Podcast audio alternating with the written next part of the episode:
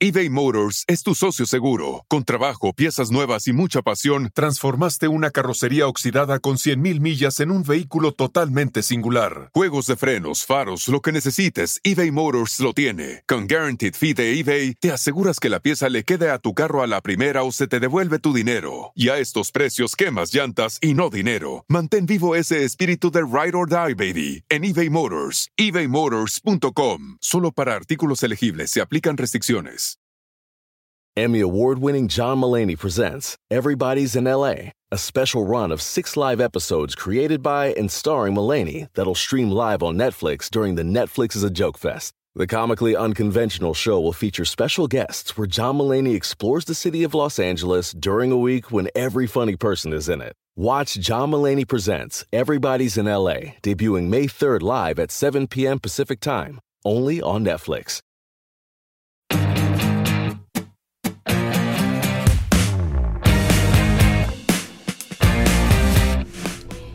Un novio que yo tuve, eh, lo, invita, lo invité a esa casa y estábamos mi abuelita, mi abuelito, este, tres primas mías, un tío, mi otra tía, mi novio y yo. Todos sentados en el, en el desayunador que estaba al lado de la cocina en la casa. Pero ya era de noche, eran como las 8 de la noche. Y entonces este, le empezamos a contar, cada quien, como cada quien tiene historias de la casa, empezamos a contar estas historias a, mi ex en ese momento. ¿no? Estando ahí. Estando ahí No, en la casa. Porque él siempre había dicho, a mí me encantaría algún día ver un fantasma, a mí me encantaría algún día escuchar algo. Y no sé por qué no me pasa. O sea, él al contrario, él quería que algo le pasara. Entonces yo le, yo le dije, bueno, vamos a quedarnos en casa de mi abuelita y te va a pasar algo. No, a mí nunca me ha pasado nada. Entonces estamos ahí platicando cada quien las historias y de repente, este, en un momento dado, nos quedamos todos callados de eso de que cuando termina la plática, que te quedas callado así por completo. Y te lo juro Jordi que en ese momento todo el mundo, las luces empezaron a hacer, este, ¿cómo se llama? Como titilando las luces de la cocina y todos nos quedamos callados de esas veces en que cuando te quedas callado. Y de repente las luces titilaron, titi, así como hicieron un y de repente se escuchó un así pero y todos los que estábamos en la cocina ¡ah! gritamos y obviamente todos nos, este como que nos fuimos hacia donde estaba Cory y Cory no podía creer lo que había pasado. Mi otra prima empezó a llorar, mi tío tratando de darle una explicación lógica a, a qué fue lo que escuchamos. O sea, mi abuelito callado, mi abuelita así como que, pues ella que era la que más estaba acostumbrada a ese tipo de cosas, completamente en shock.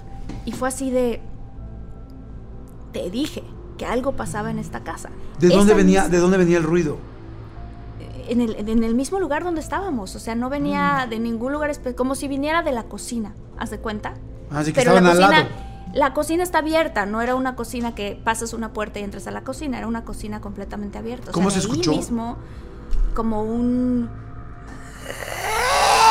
Pero como una especie como, no sé, Ay, así como lo acabo de decir. sentí. Este, y todo el mundo nos, nos, este, nos, como que cobijamos en Ajá. Cory, ¿sabes? O sea, por algún motivo nos, nos, nos fuimos hacia la esquina donde él estaba y él eh, eh, se quedó como súper traumado de que, ¿qué, o sea, ¿qué pasó aquí? Mi mamá.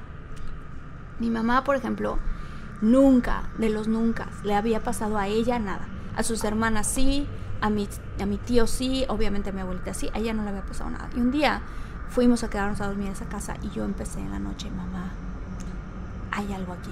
Siento la energía. Porque te digo, hay días que se sentía Sí. y hay días que no se sentía. Y mi mamá, este, Martita, ya tranquila, reza, ¿no? Y duérmete. Y yo, no, mamá. O sea, yo me estaba durmiendo con ella en ese, ese día. Mamá, es que, ¿qué no lo sientes tú? De verdad, tengo miedo. Yo siento la energía. Se me están poniendo los, los vellitos este, en punta. ¿Qué no lo sientes? No, no, no lo siento. Ok. Bueno, ya duérmete, sí. Buenas noches. Y de repente empezamos a oír. Así. ¿Qué? Y yo es la, ¿qué es eso? Dice mi mamá, ¿qué es eso? Y yo, es la, es la perilla de la puerta, mamá. Así. Es la perilla de la puerta y mi mamá, ¿qué? Entonces prende la luz la perilla de la puerta, Jordi, se estaba moviendo. No es como si cierto. alguien quisiera entrar, así, chaca, chaca, chaca, chaca, chaca, chaca. Y entonces se para mi mamá, le digo, ¿qué haces? ¿Qué haces? Típico, cosa como de, de, de estas películas de miedo que dices, ¿por qué si está ahí el fantasma? ¿Por qué caminas al fantasma? Mi mamá dice, no es fantasma, alguien quiere entrar. Se para, camina a la, a la, a la puerta, se está moviendo el, el picaporte de la puerta y abre la puerta y nadie. No, madre. Cierra mi la puerta y dice, no puede ser, no puede ser, no puede ser. Viene, se mete conmigo en la cama y así, "Ma- Martita, ¿qué vamos a hacer? Hay que rezar, mamá, hay que rezar, mamá. Empezamos a rezar y otra vez la puerta. Chica, chica, chica, chica, chica. O sea, esto nos ocurrió como tres o cuatro veces durante la noche y mi mamá estaba histérica, decía, no puedo creer lo que acaba de pasar. Le dije, te lo dije, mamá. O sea, te lo dije, pasan cosas en esta casa. Eso es, o sea, pasan cosas en esta casa. Oye, está fuertísimo. Pero es que en serio esa casa, o sea, esa casa sí tiene demasiada energía, demasiadas cosas. A ver, me voy a regresar un poquito antes. Sí. Cuando estabas Sí. platicando lo de Cory, lo de tu novio, que estaban Sí. ahí que esa noche que oyeron el ruido en el, escucharon el ruido en la cocina. Sí. Ok, ese día durmieron ahí. ¿Y qué? Porque dice, quiero escuchar un fantasma. ¿Qué dijo después? Y si durmieron ahí o no. No, no dijo absolutamente nada. Te digo, mi prima se soltó a llorar, los demás no supimos qué hacer. Mi tío trataba de buscar una explicación. Este, de pronto dijo, ah, fue mi celular que hizo un ruido, ya sabes, como para calmar a mi prima, cuando todos sabíamos que no había sido el celular. Este, y esa noche en específico fue lo único que pasó en ese momento. Pero, ¿Y por se ejemplo, durmieron ahí? En esa ocasión, no. En esa ocasión nada más fuimos de visita. No nos dormimos ahí. No Pero manches. hay de tu una, mamá. hay una. ¿Eh? Lo de tu mamá. Sí, Lo, lo- lo lo del- picaporte de la entrada, porque ahí sí ya no queda de otra. O sea, si te paras y, y es. No, es como que tu mamá quiso decir, no, o sea, no se asusten, no es obvio que hay alguien del otro lado. Claro, y cuando lo claro. abre, pues Sí, ya, sí. ya fue ahora tú la que le decías que rezara. Exactamente. Luego, por ejemplo, en ese mismo cuarto del Tapanco. Ah, ese es el cuarto del Tapanco, donde estábamos dormidas mi mamá y yo. ¿Qué no hay otro En ese- cuarto? ¿Por qué no duermen en otro lado? O sea, Yo no me iba a dormir en el cuarto de mi abuelita y hay otros dos cuartos, pero estaban ocupados. Y ese era como siempre decían el cuarto de las niñas. O sea, ahí como que nos dormíamos, estaba el tapanco. Es un cuarto que es muy divertido, o sea, se ve muy divertido, muy padre. no manches, yo no me meto a ese pinche cuarto ni por equivocación. Sí, Oye, este, está fuerte. Dime una cosa, ¿checaron fuerte. alguna vez eh, la historia de esa casa? ¿De quién era antes? ¿La construyó tu familia? No Porque normalmente lo que pasa es que pasó algo en una casa. pasó algo en esa casa, no la construyó mi familia, sin embargo, en algún momento estaban replantando, o sea, quitaron unas palmeras y unas, una- o sea, como, sí, eran palmeras, unas palmeras que habían ahí como muy profundas, no muy profundas, pero las quitaron, y cuando removieron la tierra, mi abuelito encontró cruces de cabeza, o sea, enterradas. ¿Cómo en- cruces de eh, cabeza? Cruces, o sea, una cruz así como de Jesucristo, la cruz, Ajá. enterrada. en Ah, al revés. de cabeza, al revés. Y mi abuelito le dijo a mi abuelita, oye, encontramos esto. O sea, lo- los, los, los albañiles encontraron esto. Y que este, que pues, a lo mejor esto tiene que ver con cosas que estén pasando en la casa, ¿sabes? No sabemos. Otra cosa que ocurrió es que estaba yo eh, en otro cuarto diferente, me dormí, habían dos camas individuales y yo me dormí con mi hermana. Entonces mi hermana durmió en una cama, yo dormía en otra cama. Y estando yo dormida en la noche, me desperté y vi a un niño acostado al pie de- de mi hermana. O sea, estaba mi hermana dormida y había un niñito, pero niñito Jordi, te lo, te lo, de verdad te lo juro, se- de carne y hueso, o sea, se veía normal, un niño acostado con los ojos abiertos. Ay, no, no, yo no quiero ni pensar eso. porque Hoy en la noche no voy a querer ni abrir los ojos. en la- me, voy a, me voy a dormir con estos tapaojos para no abrir los ojos nunca. Sí, que pero sea- mira yo qué, qué, qué grueso, porque yo pensé que era mi hermano. Mi hermano, el más chico, este, tenía esa edad del niñito que yo vi, o sea, unos nueve años. Entonces, cuando yo abro los ojos, me doy la vuelta en la cama, y abro los ojos y veo a un niño acostado viéndome, con los ojos abiertos. No, no manches. Dije, ah, es mi hermano. Entonces le dije, hola. ¿No? Y no me contestó. Y entonces le dije, este, Daniel, ¿qué haces aquí? ¿Por qué no te metes debajo de las sábanas? Te va a dar algo. Y se rió. Así. Y ya. Entonces, como yo estaba medio dormida, ¿no? Estaba despierta, pero medio dormida, dije, bueno, como tú quieras, yo siento que te vas a enfermar, pero si estás bien, estás bien. Se ríe otra vez. Y entonces cierro los ojos y me duermo. Me despierto el otro día. Ajá. Camino al cuarto de mis papás. Así literal. Abro la puerta y les digo a mis papás, oigan, Daniel se durmió en nuestro cuarto y toda la noche destapado. Y es diciembre, hace muchísimo frío y mi mamá, ¿de qué hablas? Y mueve las colchas y mi hermano dormido ahí. ¿Y con tú mis papás. le preguntaste y él jamás fue. Y le dije, oye, espérame mamá, ¿en algún momento mi hermano se fue a dormir al otro cuarto? Claro que no. Toda la noche ha estado aquí y se despierta, pero ¿qué pasó? No era mi hermano, era otro niño. Y ese niño después, a mi hermano, se le apareció. Bueno, miren, esta historia nos las mandó, permítame tantitito, eh, Yasmín Lucero. Yasmín Lucero, que es muchóloga y que nos sigue desde el principio del podcast y, y pues nos mandó su historia, ¿no? Ahí les va. Dice, hola muchólogos, hola muchólogas, hola Jordi, hola Marta. Dice, la historia que les voy a contar me pasó en el departamento de mi papá. Esta casa o este edificio es un edificio familiar, por lo que cada quien tenemos nuestro departamento, pero son muy chiquitos, no son grandes. Dice, yo tenía como cinco años. La verdad no recuerdo bien, pero más o menos así. Y me paraba sola al baño en las noches, ya que el baño está dentro del departamento. Una noche me paré al baño y ya después me entretuve jugando en el lavamanos con el agua. Ese baño tiene un espejo y para la edad que tenía yo no alcanzaba a verme en el espejo, estaba muy chiquita. También el baño es como de azulejo, de cuadros medianos. El baño no tiene ni cortinas ni nada, es totalmente mediano, así dice ella. De repente, cuando estaba lavándome las manos y jugando con el agua, sentí que me tocaron el hombro. No le hice caso, pensé que era mi papá y seguí jugando, cuando vuelvo a sentir que me tocan el hombro de nuevo. Pero en ese momento sentí un escalofrío y un miedo que recorrió todo mi cuerpo. Y entonces volteé a ver quién era.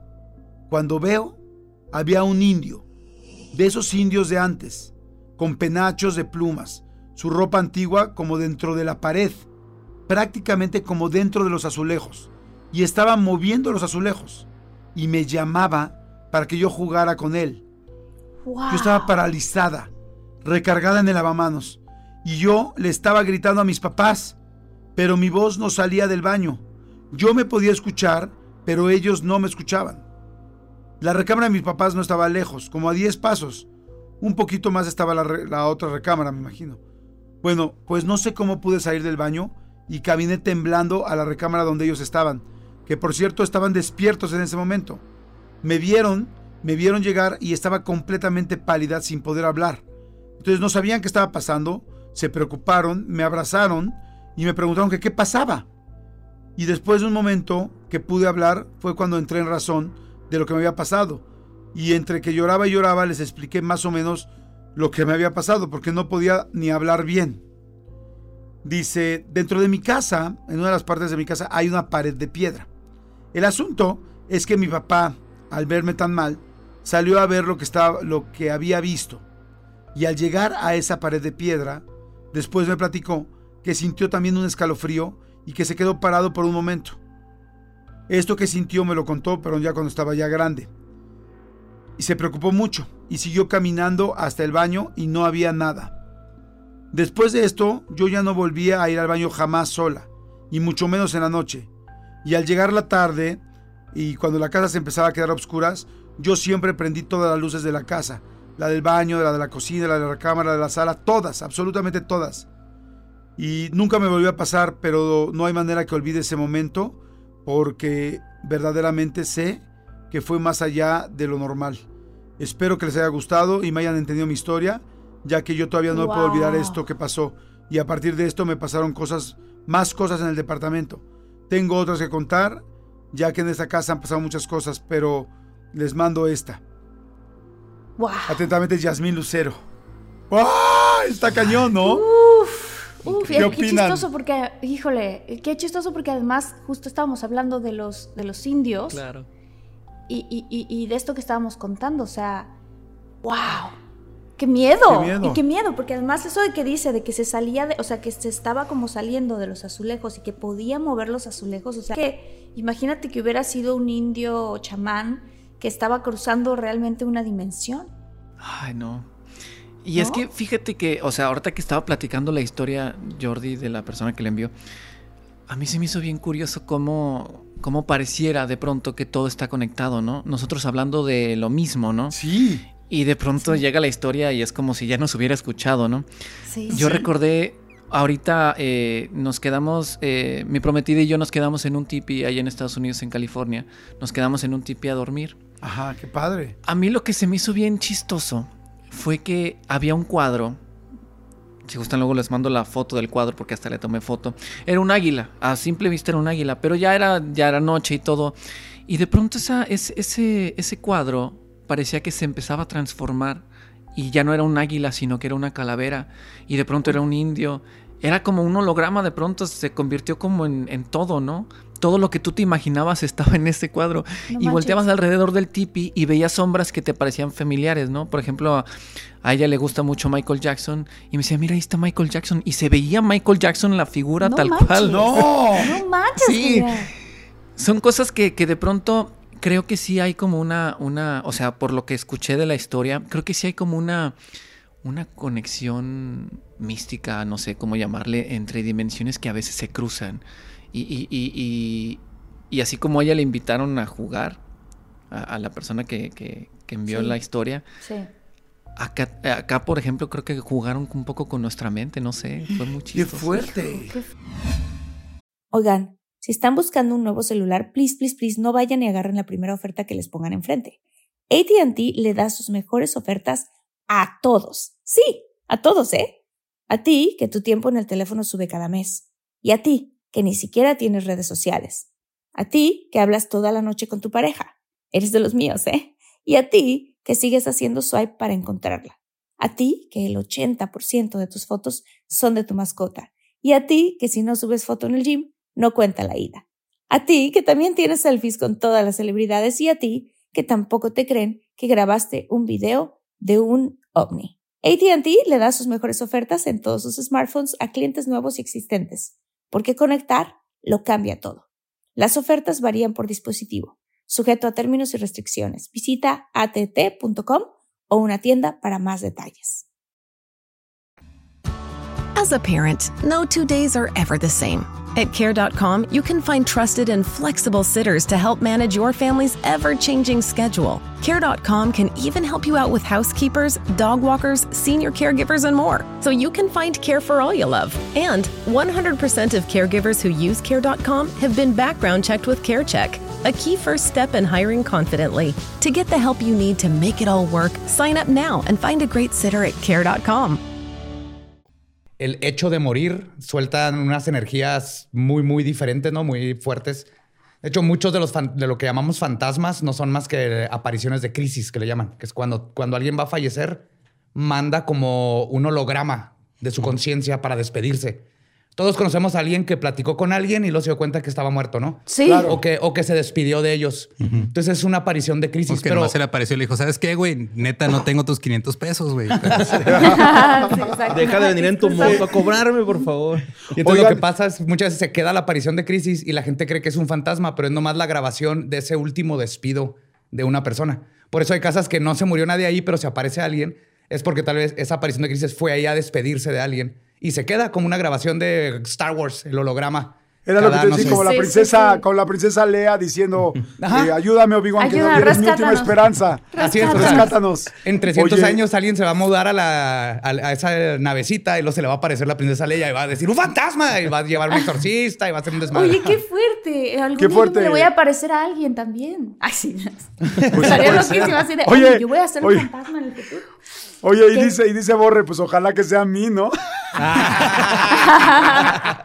Oigan, a ver, una pregunta. ¿Qué opinan ustedes? Porque ahorita lo que dijiste me pareció muy interesante, este, mi querido Badía. Eh, ¿Qué opinan de este asunto de los 21 gramos? Que cuando una persona muere, en teoría deja de pesar 21 gramos y que eso es su alma. ¿Han platicado de esto? ¿Qué conocen de esto? Es totalmente falso. Los tipos que hicieron el estudio manejaron pésimamente las, este, las pruebas. La más- báscula. Ah, sí. Sí, sí, sí, fue un error de, entre básculas y cómo midieron y cómo manejaron el experimento. Desde ese tiempo se ha tratado de replicar y jamás se ha vuelto a tener los mismos resultados. Entonces, sí, no, él- Pero salió una buena película de eso. sí, eso. con Naomi Watts, ¿no? Sí, Sí, a lo mejor alguien dejó ahí nomás. Ah, perdón, dejé medio sándwich ahí, güey. Sorry. Con permiso. Vuelvo a pesar. Sí, aparte, si queremos vernos estrictos, el, el alma, la conciencia sería algo etéreo. No, no, no Claro, tiene es pura peso. energía, ¿no? No Exacto. tiene peso. Sí, sí, sí. Ajá. Oye, hablando de eso que, que estábamos justo platicando antes de que empezáramos nuestro episodio, que tenemos una coincidencia con unas historias que ustedes contaron y otra que nosotros contamos. Ah, sí, Este. Lo Sí. de las psicólogas. A ver, cuéntanos un poquito. De creo que ahorita, ahorita de- eh, dejamos primero que Borre cuente su historia y ahorita regresamos a esa. ¿Qué te parece? Ah, va. Porque está muy buena y está un poco Ok, larga. venga, venga. Venga. A ver, Pues venga, yo- Borré. Yo sí tengo una hace poquito, ¿no? Que este Muy fin de, reciente, este sí. fin de semana, de hecho, eh, estuvimos grabando unas cosas para otras, Para otras cosas. Otras cosas, ¿no? Estamos investigando una, una escuela muy vieja de aquí. Fuimos a una escuela muy, muy vieja de acá de Ciudad Juárez eh, que tiene túneles y este. y literal un cementerio a un lado Ajá. comprobado. Esta sí es era el cementerio antiguo de la ciudad. Ahora es la cancha. Ajá, ahora es una cancha de básquet y de hecho los niños eh, sacaban las mandíbulas de los cráneos y molestaban a las niñas, ¿no? Mordiéndolas en el brazo. ¿Qué? O sea, ¿En serio? Real así. Sí, real así. ¿Esto ¿no? es en serio? Sí, Esto salió. pasó, digo, pasó hace mucho tiempo, pero este. La escuela sí. tiene 80 años. Ok. Entonces, cuando vamos a hacer una investigación los tres, eh, por lo general eh, grabamos solos en un segmento para ver si nos pasa algo a cada uno, dependiendo. Yo digo que de nuestras energías, ¿no? Porque como... Pues sí, porque de- creo que de la- en, las, en las tres que hemos hecho, la primera no le, no le pasó nada a nadie. En la segunda, este, a ti te pasó, pero no te diste cuenta. Ajá. Y eh, creo que a ti también. Me pasaron dos cosas, pero no las noté en el momento. Sí, y en, la, en esta, este, yo me asusté con una paloma. no soportamos con una paloma. Y- pero también pues, a ustedes dos les pasó lo mismo, pero yo no entré a esa área. Ajá. Y Marta y Jordi, yo tengo que aceptar que Badía me usa de carnada eh, en estas investigaciones, ¿no? Soy el Pumba así con la manzana en la boca y Badía bailando con falda y hula hula, hula, ¿no? Así. Entonces, este... Su inocencia atrae fantasmas, estoy seguro de eso. Entonces, no, eh, eh, en esta ocasión, como era un lugar muy grande, nos separamos cada uno a grabar eh, en distintas locaciones, ¿no? De la, de la escuela. Y a, a mí en el cuarto en el que me tocó estaba dividido en tres. Entonces estaba en la parte en medio y en el cuarto del lado derecho.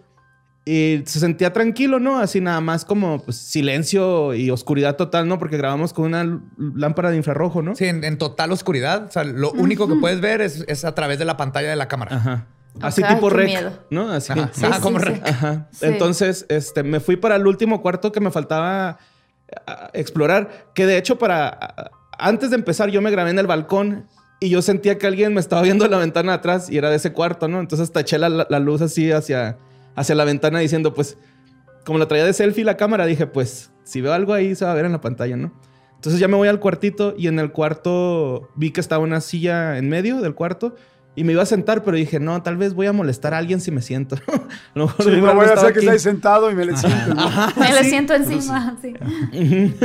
y este, me empecé a grabar, pero real sentí como si alguien estuviera atrás de mí, ¿no? Este, Ajá. sentía a alguien atrás, así como cuando te ponen los brazos en los hombros, así prácticamente sentí eso y luego ah, me recorrió un escalofrío así. Nunca me ha durado tanto un escalofrío, entonces fue así como que, "Eh, espérate, ¿qué me está pasando, no? Y hasta como que me enchicharroné, o no sé cómo, así como que me comprimí, me comprimí. Te hiciste así. como cochinilla. Así, o sea, Sí, me- como que me, como que me así me entumí, no sé qué onda, y, y- pero sentí así el, el escalofrío. La opresión. Nunca había sentido un escalofrío tan largo, ¿no? O sea, como que son así cortitos y ya. Y este fue. Yo creo que casi sí me aviento un minuto en escalofrío, ¿no? Y ya quedándome arriba, así. Entonces, este. Al último, ya hasta me escucho como que quiero llorar porque sí sentí que alguien estaba atrás, ¿no? Yo lo vi llorando saliendo del cuarto. Y, sal- y salí del, del- del- del cuarto en el que me tocó y dije, y me voy a ir a hacer menso a, otro, a otros salones. Y me fui a otros salones a grabar. Sí. Y ya cuando regreso, Badía salió así de la nada y me asustó, pero eh, pues me asustó un chorro, ¿no? Sí. Y ya después, este, Badía se, se metió al cuarto y con un sensor de electromagnético, Ajá, electromagnetismo. de electromagnetismo, ah, le empezó a pitar el sensor a él, ¿no? Entonces, ahí en el cuarto en el donde yo sentí todo Esa eso. cosa no se activa nunca. O sea, al menos que estés cerca de. En Aparte, luz. es muy bueno la calidad. Entonces, tienes que estar justo a un lado de un aparato electrónico para que marque. y en todas las investigaciones y todas las veces que lo he usado, nunca jamás se me ha activado. Esta fue la primera vez, ¿no? Más, que ahí. Más que ahí. En el cuarto donde Ajá. borre y, y, mucho, ¿eh? O sea, no, no nomás este parpadeo. Está en verde, amarillo y rojo, depende de la, de la cantidad de electromagnetismo. Okay. Empezó a vibrar entre rojo y verde así, pa pa pa pa pa, pa, pa, pero de una forma. hasta probé todas mis lámparas y la grabadora que traigo porque dije, no puede ser. O sea, algo tiene que estar interfiriendo y no encontré qué fue, pero nada más en ese cuarto, en todas mis investigaciones, se ha aprendido esa cosa. Oye, un poco entonces como, digo, yéndonos a, por ejemplo, a la película de Ghostbusters, que evidentemente es, es ficción y todo, pero siempre está basada en algo real. O Es sea, que Dan Aykroyd es este eh, experto paranormal. Él y su papá tienen varios libros y toda la vida han buscado eso y, y él fue el que le metió ese realismo, de hecho.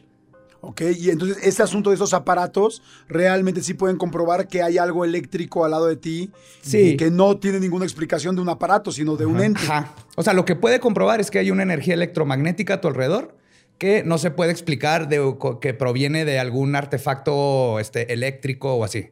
Entonces, la teoría en, en- dentro de la parapsicología es que cuando hay este tipo de entidades, depende de qué sea, pero manipulan el espectro electromagnético, entonces se fluctúa y con esos instrumentos lo puedes medir. Entonces es una hipótesis, obviamente nada de esto se ha podido comprobar científicamente, pero sí funcionan esos. Si los usas bien, porque he visto muchos programas de estos mexicanos de busca fantasmas, Fantasmas, ajá. y traen uno clásico, lo van a ver, tiene como arriba rojo, una tapita roja y traen así como una tripita que agarran con la otra mano. Si tú mueves esa tripita, crea su propio este Estática. como estática Como- y, y ajá. prende. Entonces los vas a ver mucho en esos programas que andan con esas cosas y le están haciendo así y prende y lo dicen, aquí hay algo. Y es de, no, no lo sabes usar esa Es máquina. porque ellos mismos lo están moviendo. Ajá. Exactamente. Ok. Claro. Pero entonces ustedes estando ahí, ¿vieron algo o nada más fue esa sensación y No, es este que- aparato se prendió? Ajá, fue una sensación y luego ya cuando eh, le platicamos al, direct- al, sí, al director, eh, nos dijo así de que, ah, a lo mejor fue la maestra Tomasa, ¿no? Simón. Ahí falleció la maestra... Ah, no es cierto. eso no. No, pero ahí era, era la bibliotecaria. ahora. La- ajá, Y, y justo en esa, en esa escuela, pues también está la historia de que se aparece una, una niña ahí en el auditorio. Entonces dejamos una cámara grabando ahí un buen rato en el auditorio a ver si pasaba algo, nada más que. Ya todavía- llevo 40 minutos de visto. Y todavía, todavía no se ve nada. Todavía no pasa nada. Ok. Es que pongo, yo pongo el footage y ahí me estoy así con un Con whisky. Ajá, y palomitas y los audífonos a todo lo que da. Y luego si sale algo se pone como el meme de DiCaprio así apuntando a la pantalla. Oye, pero ¿sabes qué, qué diferencia hay? Porque, por ejemplo, si yo lo viera, a mí me estaría dando mucho miedo y mucha tensión estar viendo cada minuto de esos 40 que, me- que has visto, Badía. Pero en tu caso es distinto porque lo que quieres es que haya algo. Claro. O sea, es como un festejo de, mira, si hay algo, hay una silueta, hay una sombra, tal, aquí se escucha tal cosa en los audífonos. O sea, ahí hay Sí, diferencia de alguien que está buscando una evidencia, ¿no? Claro, y, y bien, ¿no? Porque yo trato de ser lo más científico que se pueda bajo lo- los regímenes y, y- y los estudios que se conocen en la parapsicología. Entonces, cualquier cosita, veo algo, primero sientes la adrenalina de no puede ser. Pero el 99% de las veces lo puedes explicar y es lo primero que se debe de hacer. Entonces lo, Claro. lo buscas. Ah, ah, no, mira, era la sombra de tal cosa. O ah, alguien pateó un bote y por eso. Pero, por ejemplo, en la investigación pasada hubieron tres cosas que de plano no. Hubieron varios audios que se me hicieron raros, pero dos en específico que le pasé a Eduardo, que aparte él es ingeniero de, de sonido, y le dije, escucha esto. Y eso sí, no se pueden explicar. Por ejemplo, en uno está una cámara como a tres metros de mí. Yo estoy en el fondo grabando y clarito se oye en el micrófono así de... Ay, cállate los ojos. O sea, no, no entiendes qué dijo, pero una voz habla en el micrófono de la cámara. No es contaminación de los lados. Y en otro, donde está Lolo, en un cuarto, también se oyó eso. Pero ninguno de los dos los- lo, escuchamos Sí, no, en el yo no momento. me di cuenta en el momento tampoco. Oye, Sí. está muy fuerte porque miren, yo ya en algún momento de los, de los episodios paranormales platiqué, que digo, para ustedes va a ser normal, pero eh, yo conozco una persona que se llama Georgette Rivera, que es impactante, que desde Sí. muy chiquita, ella este, eh, tenía cuatro o cinco años, sus papás son doctores y eh, la llevaban al consultorio y cuando salían los doctores, ella decía, pero los pacientes, ella decía, él tiene negro aquí, ella tiene naranja aquí en el cerebro. Entonces, veía los tumores, veía todo. Y entonces al principio fue como que, ah, caray, ah, caray. Y después, posteriormente, ella, este, cada vez que veía en la tele algo del Tíbet, decía, es que esa es mi casa, esa es mi casa, esa es mi casa, hasta que los papás hablaron con los tibetanos, con los lamas, le dijeron, oye, nuestra hija lleva tantos años diciendo esto. Le dijeron, ok, le vamos a mandar una serie de frases en inglés, dísela, díganselas y que ella haga un dibujo. La niña hizo un dibujo, mandaron el dibujo y ella y la niña escribió toda una carta en tibetano. Y los lamas dijeron, esta niña tiene algo muy especial. Y, bueno, fin de la, para hacer la historia corta, terminó la niña a los 13 años, 14 años, viviendo en el Tíbet con ellos, con su mamá, porque tiene un don muy grande y tenemos que prepararla. Ella veía, eh, ella puede hablar con la gente que ya falleció. No, sé si estoy da- dando una aseveración fuertísima, pero bueno, yo que ya he estado con ella durante 15 años, lo sé, porque a mí me ha dicho cosas de la gente que ya falleció. Y, este, y ella siempre me ha explicado que efectivamente la los entes que ya, o los no sé cómo llamarle, porque ella lo sabe decir perfecto, necesitan esta base electromagnética, o no sé cómo llamarle, para poderse comunicar. Entonces ahorita lo que dice Badía me hace todo el sentido, porque inclusive ella me decía que cuando hacen transcomunicaciones instrumentales, que les llaman, necesitan una base electrónica, o la tele de fondo con el ruido ese shh de poltergeist, Sí. o el rollo de la lavadora con un ciclo rum, rum, rum, rum, o sea, algo donde ellos puedan comunicarse. Entonces, cuando dice Badía, yo entro con mi aparato este y en ese lugar donde Borre estaba sintiendo un escalofrío de un minuto y empieza a picar esto en rojo, rojo, rojo, rojo, rojo, rojo, rojo, pues a mí me queda muy claro que algo existe. De eso Claro. a que sea bien sacatón y yo no me meta al pinche cuarto ni por equivocación, es otra cosa. Pero de que lo entiendo, lo entiendo, ¿me explicó? Sí, y justo por eso que dice Jordi, como agarran la, la energía, o esa es la teoría, por eso baja la temperatura y por eso de repente sientes estos, los cold spots que le llaman, ¿no? Un, un- un, este, espacio así muy delimitado donde la temperatura está mucho más fría que en el resto. Oye, es eso me ha pasado a mí, ¿eh? Yo nunca, nunca he encontrado cuál será la explicación lógica de eso. Una sí- teoría es, es justo eso, o sea, el- la entidad o la, la frecuencia o la conciencia que se quiere manifestar necesita energía para manifestarse. Entonces, es ley de termodinámica, así, agarra energía, se pierde calor y entonces se baja la temperatura en ese espacio. Algo está pasando ahí. Eso no quiere decir que sea un fantasma que está parado ahí, pero está pasando una este, anomalía justo en ese espacio que, que hace esa temperatura. Es que baje la temperatura no quiere decir que hay un fantasma, pero muchas veces cuando hay algún fenómeno de este tipo, baja la temperatura y la teoría es que es eso, porque están usando energía para poder este, eh, expresarse o aparecerse o mover algo. Aparte, es la primera vez que dices anomalía Anomalía bien. Siempre dices anomalía. Me y llevo, llevo tres meses practicando. Ok, ajá, no. era, para, era para que no, no quedar mal con Jordi. Hice ¿verdad? planas y planas y planas. Oigan, ¿qué más les ha pasado, chicos? ¿Qué más ha sucedido a, leyenda, a las leyendas legendarias? Pues en sí, la, esa la que decía Badía cuando se escucharon es- unos audios. Esa fue una investigación que hicimos para un evento, un live que hicimos ahora, pues que no pues, puede haber shows en vivo por la pandemia. Y grabamos una cápsula donde fuimos a una, a una casa que en su tiempo, digo, no es secreto que aquí en Juárez había mucha violencia relacionada con el narco. Y esa casa, pues no sé si la usaban como casa. Era casa de Ajá. seguridad. Sí, ¿no? Casa de seguridad. Ajá. Y en el, en el patio encontraron eBay Motors es tu socio seguro. Con trabajo, piezas nuevas y mucha pasión, transformaste una carrocería oxidada con 100.000 millas en un vehículo totalmente singular. Juegos de frenos, faros, lo que necesites, eBay Motors lo tiene. Con Guaranteed Fee de eBay, te aseguras que la pieza le quede a tu carro a la primera o se te devuelve tu dinero. Y a estos precios, quemas llantas y no dinero. Mantén vivo ese espíritu de Ride or Die, baby, en eBay Motors. ebaymotors.com. Solo para artículos elegibles se aplican restricciones. Con este uno o varios cadáveres. Entonces fue la, pues la policía, las autoridades a quitarlos y todo. Y a, a Badía le habían contado que de repente veían este, como también estas apariciones de crisis, ¿no? De que parece que alguien va, o sea, como que veían a alguien sal- que salía corriendo de la casa y luego desaparecía. Por Hay un parque enfrente y lo ven, ven a alguien correr de, la, casa, al parque. Y lo Y desaparece en el parque. Ah, Y no hay nadie en el parque. Be the candidate investment firms are looking to hire. Become a CFA charter holder. Stand out for having the skills to thrive in the competitive investment industry. Visit cfainstitute.org/learn to find out more about the Level 1 CFA exam. No, no, ni, ni en la casa. La casa está en completas ruinas, así Sí, con hierbas y la reja está cerrada con candado y todo. Entonces, no hay ajá, forma. Fuimos ahí a, a grabar, entonces pues, pasamos todos, primero hacemos el recorrido juntos y luego ya cada quien por su cuenta y este cada quien solo en ciertas zonas de la casa. Y pues pasó esto de que a nosotros se nos abadía también creo que en un momento como El que algo halo. interfiere con la, con la Ajá. luz. Sí, Sí, la este- luz infrarroja este, roja se cierra y eso no, no tiene por qué pasar. Ni siquiera sé cómo explicarlo científicamente. Que algo bloquee la luz de esa manera. Sí. Porque se ve el halo perfecto de la luz cuando lo estás viendo en infrarrojo y se cierra, pero como parpadeando así. Justo después de que hago una pregunta. Yo obviamente no vi nada porque no podemos ver infrarrojo, pero ya en el Claro. video se ve clarito. Y luego ya también en, en el recorrido que hizo Borre solo, de repente se ve una aparición vaporosa este, que sale de la nada. ¡Eh! que ya tampoco- estás usando bien los términos. Yes. Yes. Algo tenía que aprender de, de esto. Y, y grabamos eso, pero en el momento no nos, o sea, en el momento lo que sentimos fue como eh, más que nada asombro, porque ya en el patio encontramos eh, un amarre y Y luego, un- casi eh, eh, empezando la investigación, nos encontramos un hueso, ¿no? Un Y fue hueso, sí. ¡oh! Era de puerco, pero está muy raro encontrarlo en un hoyo en la pared del patio. De todas maneras, desde ahí ¿En la dijimos, pared?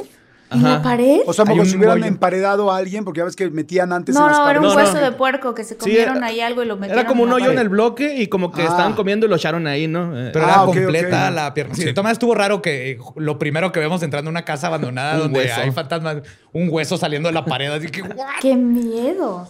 Y luego ya también, este, pues Badía se encontró. Encontramos unos botes con agua. O sea, que está muy raro encontrar. Así eran como botes eh, blancos de... Como que antes era de algún polvo. como de- tuvo PVC, ¿no? Pero así tapado por ambos Ajá. lados. Así más Ajá. o menos. Encontramos uno con agua y uno tenía un amarre que Badía se lo llevó a su casa. Como un amarre. motivo. O sea, tenía que. ¿Cómo Es un sabes tipo que amarre? de... Es un tipo de hechicería. Porque uno literalmente está amarradas dos cosas. Entonces, este, ¿cómo funciona? La magia sirve por este contagio. Básicamente, contagio e imitación. Es como una ETS. Nah.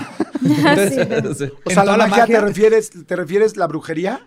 Sí, la, la magia, el, hacer que tu voluntad se haga realidad, esa es la magia. Y luego hay muchas disciplinas alrededor de eso. Por ejemplo, no hay magia blanca y negra, es, es magia. Es como decir que un cuchillo es bueno o malo. Es un cuchillo. Tú lo usas para bien o para mal, ¿no? Puedes hacer un- cocinar un, este, una cena o asesinar a alguien. Igual la magia es la magia. Entonces, el- el- cuando alguien la usa para mal, por lo general, pero mal dicho, le dicen que es magia negra. Pero nomás es alguien malo usando una herramienta para mal. Ya. Entonces, en los amarres, lo que hacen es que amarras dos cosas. En este, es, lo más común es este, unos calzones, de preferencia con algo personal. En, en este caso es este, sangre de periodo. Y lo amarran a algo de la persona con la que quieres que él te haga caso. Que era un paliacate, paliatac- paliacate de redneck, ¿no? Sí. Un para paliacate. acate con la bandera confederada. O sea, ¿es en serio esto? O sea, haz de cuenta, agarrar una cosa de uno, otra Ajá. cosa de la otra persona que quieres y entonces lo juntas y le, y le amarras. Sí, es que básicamente toda la magia tiene que ver con la magia este, simpática. Es, eh, esas dos son como los dos principios, que es la de contagio y la de imitación. La imitación te dice, lo similar atrae a lo similar. Por ejemplo, en la muñeca vudú, si tú le picas, lo que quieres que le duela a la otra persona, ¿no? Le estás haciendo lo que quieres que pase. O si escribes, este, yo quiero, lo hacemos desde niños, lo traemos en la sangre. Cuando escribías el nombre de tuyo y de la persona que te gusta mil veces en el cuaderno y le ponías corazoncitos, estabas tratando de que imitar, de que eso que escribías se, se, Se replica en la realidad. Ajá. se replique en la realidad. Eso es la magia, básicamente, que tu voluntad se haga realidad. Merezco abundancia.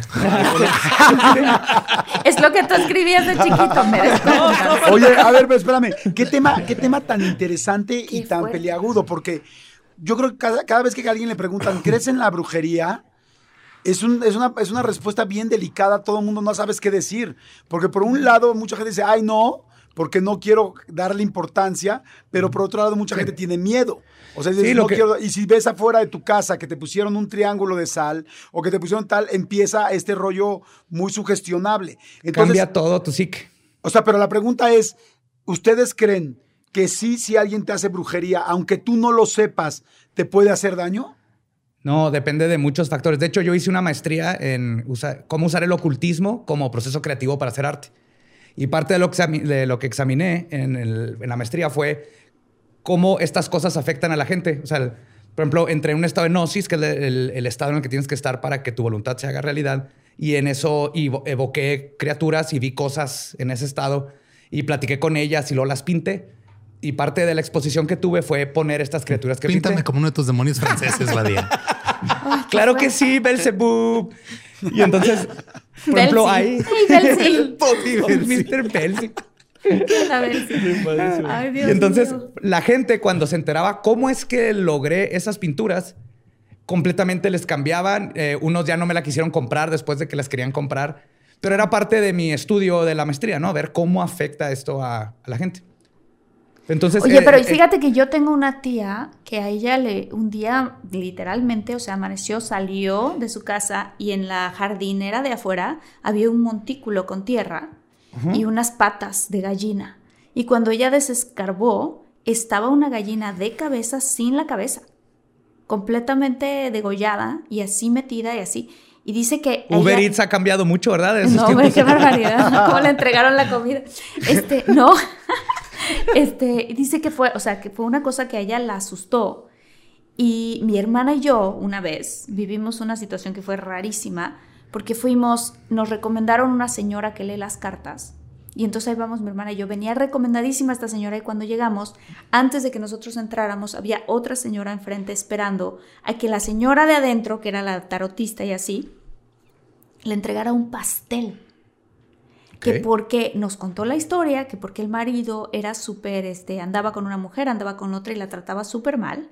Y entonces que a partir de los pasteles que le estaba preparando la señora, que ya después mi hermana y yo nos enteramos que la señora era bruja, y fue la primera y la única vez que volvimos a ir, ¿no? Este, agarró y esta señora sale con el pastel, que el pastel estaba hecho un pastel, pues bien, parecía un pastel normal, nada más que tenía ciertas hierbas. Y la señora nos juró, así por lo que sea, que su marido, a partir de que se empezó a comer el pastel, era un encanto con ella y una cosa maravillosa. ¿no? Ah, se llaman brownies de marihuana. Ajá, tenía cannabis. No son pasteles. sea, Exacto, era con hierbas, exacto. es normal. También hay gomitas, ¿no? Sí, y es que los dos comieron el pastel, de repente platicaron lo que nunca, porque no se hablaban y se arregló la, se arregló la relación. relación. bueno, pues el chiste es que este, ya entró la señora a su consulta con, las, con, la, con la bruja y de repente llega el marido. Y entonces cuando ella sale con su pastel envuelto y así, el marido, no saben cómo la trata, te lo juro, parecía que estuviera hipnotizado. Era una cosa rarísima la manera en la que el marido le hablaba y cómo le decía. Y mi hermana y yo nada más nos quedamos viendo como de, Toluache, ¿Qué ¿no? onda con ese señor? Ajá, exacto. Entonces, cuando nos tocó nuestro turno de pasar con la bruja, fue así de este. ¿Qué pasó? Dice, me sobró pastel. ¿Ustedes tienen algún novio o alguien No, que quiere nosotros? No. Muchísimas gracias, no. Pero, pero nuestro shock fue ver al marido y ver cómo el marido trataba a esta señora. No era normal. O sea, no era normal. Entonces, yo sí creo que esas cosas, pues no sé, son energía al final de cuentas, ¿no? Es- es voluntades este, en la realidad, voluntades contra voluntades y este, también sí tiene mucho que ver en el vudú, por ejemplo, el, afecta mucho el que sepas que te hicieron algo, porque te empiezas, lo, esta- ubican el placebo, obviamente, ¿no? Cuando alguien Sí, se claro. cura, creen, no sé si sabían que existe el nocebo, que es todo lo contrario, científicamente. El nocebo, en eh, también en pruebas científicas, lo que hacen es gente se enferma cuando creen que se tomaron algo que los va a enfermar. Ah, Entonces, la mente tiene el poder de curarte o de enfermarte. O de enfermarte. Entonces, mucha de la magia depende del placebo y el nocebo para o hacer el bien o hacer el mal. Por eso es muy raro que si a ti te vale madre todas esas cosas y alguien te hace un hechizo, lo más probable, y ni cuenta te das, mm, lo más probable es que no pase absolutamente nada. Pero cuando estás metido en, una, este, en un aspecto cultural muy fuerte, como es el judú, el vudú, la santería, donde desde niño crees estas cosas, o incluso aquí en México, aunque somos católicos, la, todo lo, el misticismo que tenemos desde el pasado, con, con todas las culturas que tenemos, cómo se mezcló la santería y así, parte de nosotros la traemos en las raíces, el creer en estas cosas. Entonces, Sí. En cuanto piensas poquito, te encuentras esas patas de gallina, alguien te dice que te hicieron algo, lo empiezas a asociar y empieza el placebo o el nocebo a afectar inmediatamente. Oigan, por ejemplo, Wow. yo tengo unos amigos que encontraron en- que, que la estaban pasando muy mal en una casa y decían que desde que llegaron a la casa todo lo había, lo había pasado mal. Y un día en el jardín estaban rentando la casa, haciendo un hoyo, no tengo idea, encontraron restos de animales muertos. Y le dijeron que vivían ahí personas que hacían santería, porque ya ven que hay mucha gente que mata a los animales en Sí. la noche y que las gallinas y qué tal. ¿Qué opinión tienen de esto? Que está muy mal que hagan estos sacrificios, pero es parte de, de muchas religiones y uno no lo comemos. o sea, es medio hipócrita decir que está mal el, este, que en una religión maten animales, pero lo que sí pasa es que con esos rituales y todo, acuérdense que todo el universo es frecuencias y vibraciones. ¿no? Inclusive tus pensamientos, es el- en cuanto lo piensas, salen unas chispas ahí. Obviamente lo estoy sobresimplificando, pero las neuronas disparan químicos y hay, hay frecuencias este, alfa, teta, beta en el cerebro, depende si estás dormido, pensando. Todas esas este, ondas no se quedan en el cerebro, ¿no? Esas frecuencias salen. Entonces todo eso se va quedando eBay Motors es tu socio seguro. Con trabajo, piezas nuevas y mucha pasión, transformaste una carrocería oxidada con 100.000 millas en un vehículo totalmente singular. Juegos de frenos, faros, lo que necesites, eBay Motors lo tiene. Con Guaranteed Fee de eBay, te aseguras que la pieza le quede a tu carro a la primera o se te devuelve tu dinero. Y a estos precios, quemas llantas y no dinero. Mantén vivo ese espíritu de Ride or Die, baby, en eBay Motors. ebaymotors.com. Solo para artículos elegibles se aplican restricciones. En, en materiales sólidos, en el piso, en los cuarzos, por eso les dan mucha importancia porque absorben mucha energía. Entonces, en lugares donde hubieron muchas tragedias o así, esa energía fuerte de una muerte, de una tragedia, se queda impregnada. Y por eso luego, y ni siquiera muy fea, por ejemplo, en escuelas, es bien común que se escuchen los niños jugar de noche.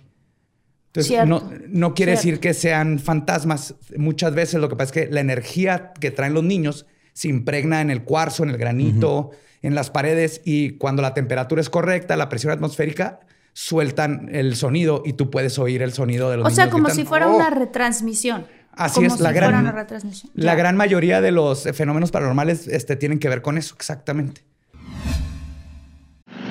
Sometimes it feels like your business is going 100 miles an hour, barely keeping up. Dell Technologies advisors have the tech you need to get past whatever's in front of you. Call an advisor today at 877 Ask Dell and do more with modern devices and Windows 10 Pro. Eh, pero quería preguntarle si alguna vez han escuchado hablar de la mujer sonriente del metro. No. ¿No? No, no, no. Este, la tengo por aquí, la tengo apuntada. No la voy a leer, pero sí la Ay, quiero yo tener de referencia porque. porque la última vez que Marta me saca la historia- muñeca, no me vayas a sacar a la muñeca, mujer sonriente. La mujer sonriente del metro. Ay, Y tengo, yo tengo también aquí algo para enseñarles de. eh, bueno, eso se lo, lo voy a dejar para el final, pero también tengo mi, mi versión de la muñeca. Muy guapa la muñeca, de nuevo. Pero em, parte de, de lo que me gusta de este canal es poder narrar leyendas, pero sobre todo cuando me topo con leyendas actuales, con, con leyendas de lugares donde, donde pasamos. Y esta historia que les voy a contar, mm, no sé si tenga algo de paranormal o no. Es muy extraña, es muy extraña, y ya ustedes decidirán, pero también parte de, de lo interesante es todo lo que llegó después de que publiqué esta historia. Em, empieza con, con un chico que llega a vivir a Ciudad de México, si no mal recuerdo, como en 2010, y a los meses lo viene a visitar una amiga. El día que ella se regresa, que es un domingo, eh, como a la una de la mañana sale su avión, trae su mochilita, se pasan paseando el domingo y deciden ir a la feria de Chapultepec porque ninguno de los dos la conocía. Se la pasan allí muy a gusto hasta que los corren prácticamente de la feria. De hecho, los dos sienten que en algún momento eh, algo los asustó, pero ellos lo atribuían a uno de los chicos de, de la casa embrujada de la feria, que, que es muy buena, era muy buena. Y pues dicen, no, ya nos están corriendo hasta con sustos, vámonos. Y hacen un poco de tiempo por ahí para ya solamente lanzarse en metro al aeropuerto. Y aquí es donde empieza esta, esta historia. Llegan a la estación Co- Constituyentes, me parece. Ajá, constituyentes.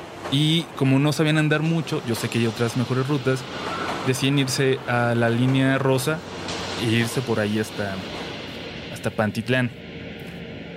Y cuando, cuando llegan a, a Tacubaya, empiezan a notar como que se sentían como con algo, con una preocupación, como si estuviera a punto de pasar algo malo.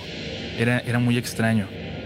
Y entran al vagón que ellos vieron como, como vacíos. Aquí lo tengo que empezar a, a revisar porque les digo, si no voy a empezar a mezclar Sí, sí, historias. adelante. Sí, adelante. Claro.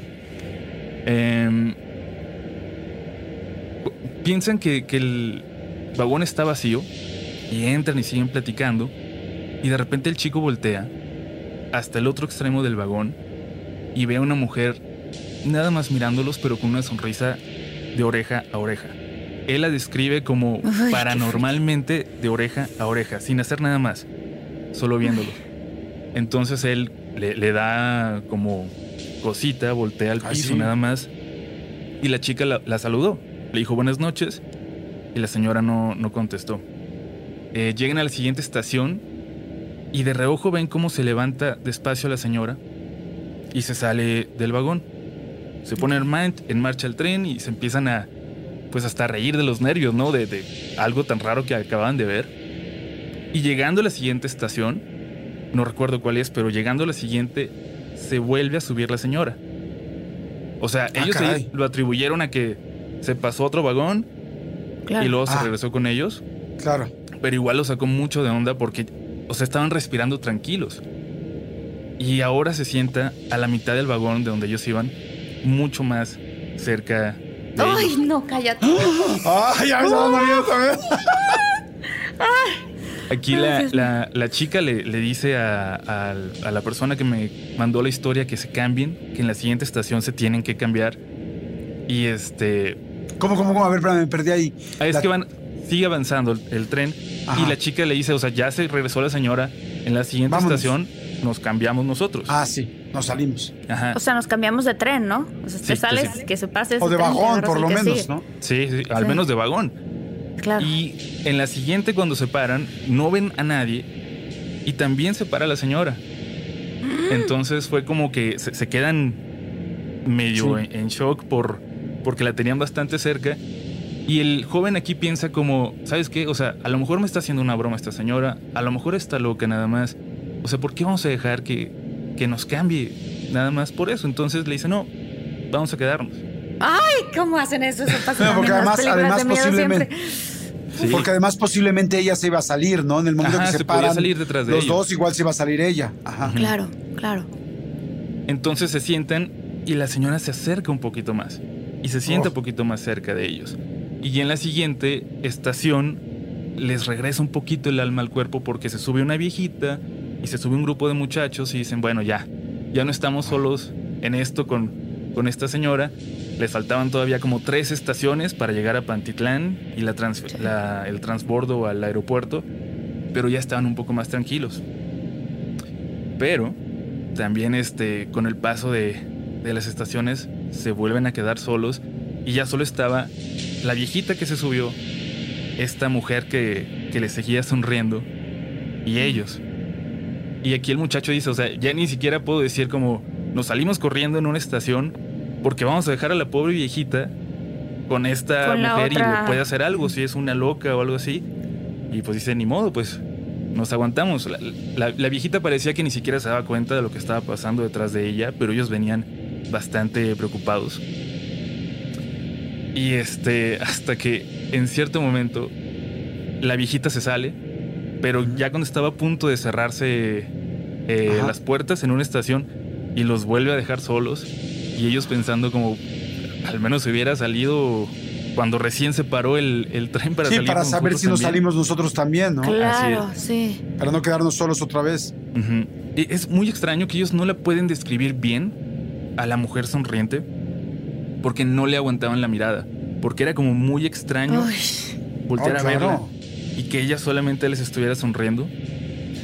Y bueno, ya, ya faltando este las estaciones, eh, no recuerdo cuál era, pero les faltaban dos o tres.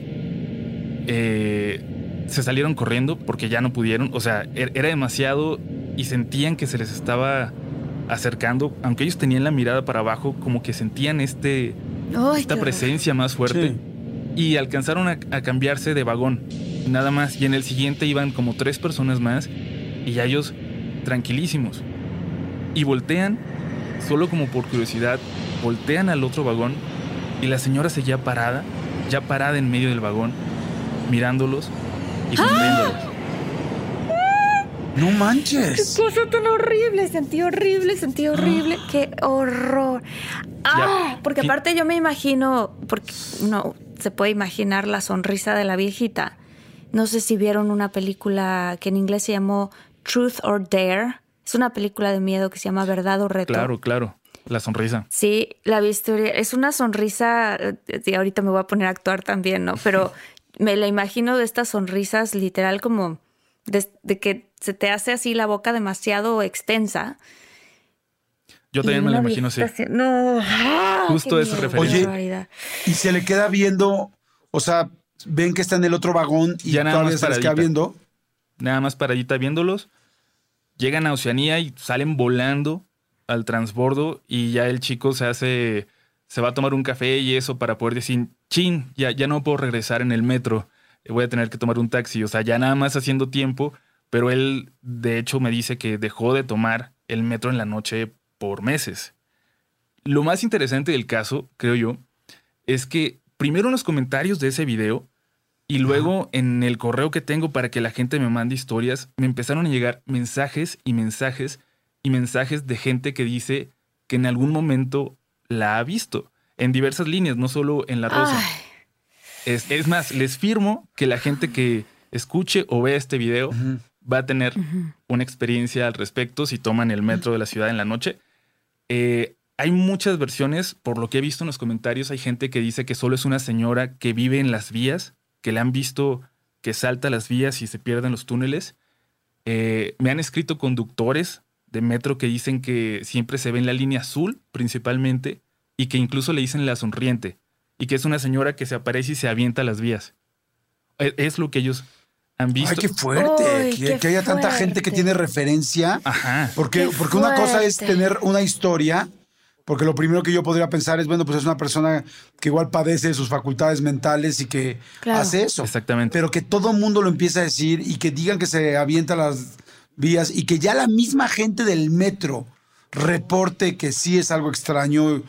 Ahí es donde dices, ya está cañón. Ya cuando todo el mundo lo ha visto o la ha visto y eso es muy eBay Motors es tu socio seguro. Con trabajo, piezas nuevas y mucha pasión, transformaste una carrocería oxidada con 100.000 millas en un vehículo totalmente singular. Juegos de frenos, faros, lo que necesites, eBay Motors lo tiene. Con Guaranteed Fee de eBay, te aseguras que la pieza le quede a tu carro a la primera o se te devuelve tu dinero. Y a estos precios, quemas llantas y no dinero. Mantén vivo ese espíritu de Ride or Die, baby, en eBay Motors. ebaymotors.com. Solo para artículos elegibles se aplican restricciones.